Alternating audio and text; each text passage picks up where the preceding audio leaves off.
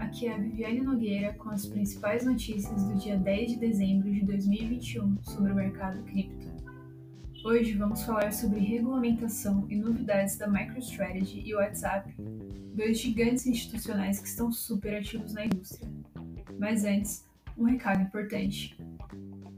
Precisa de dinheiro? Gaste em real e guarde seu Bitcoin. Use crédito com garantia cripto e aproveite os juros mais baixos do Brasil. É só na Rispar.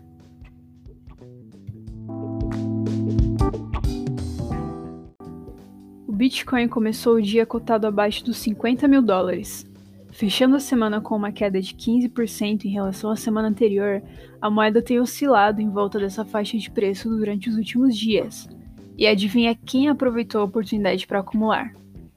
Claro, a MicroStrategy, a empresa de business intelligence comandada por Michael Saylor, grande defensor do Bitcoin, não pode ver uma correção que corre para encher o bolso.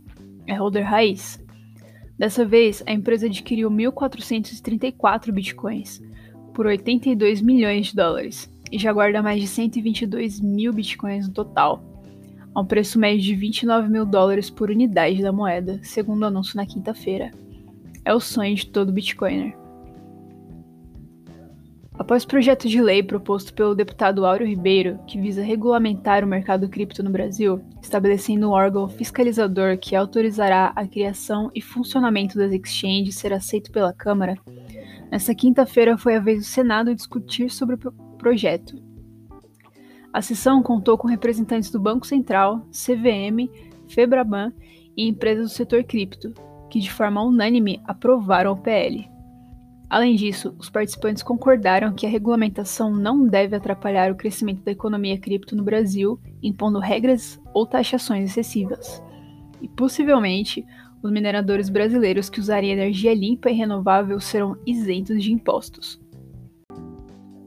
Mas o Brasil não é o único discutindo sobre regulamentação. O Fundo Monetário Internacional, FMI, falou sobre o tema em um artigo recente onde afirmou que trabalhará com o Conselho de Estabilidade Financeira para desenvolver uma regulamentação eficaz para as criptomoedas, que deve ser abrangente, consistente e coordenada. Algumas das avaliações do FMI foram que as medidas regulatórias descoordenadas podem facilitar fluxos de capital potencialmente desestabilizadores. O maior desafio para regulamentar o setor é o monitoramento e gerenciamento de riscos, segundo o fundo, e a forma que os criptoativos estão mudando o sistema financeiro. O WhatsApp, aplicativo mais baixado no mundo em 2020, começou a testar pagamentos com criptomoedas nessa semana. Pois é, a adoção é inevitável. Contudo, a novidade, por enquanto, está disponível apenas nos Estados Unidos, de forma limitada, e permite que os usuários negociem a stablecoin USDP da Paxos, uma criptomoeda lastreada em dólar. O Meta, antigo Facebook e dono do aplicativo de mensagens, está utilizando sua carteira digital 9 dentro do WhatsApp. E segundo o comunicado, não há taxas para o envio e recebimento, nem limite para a quantidade de operações diárias ou cobrança de manutenção ou saques.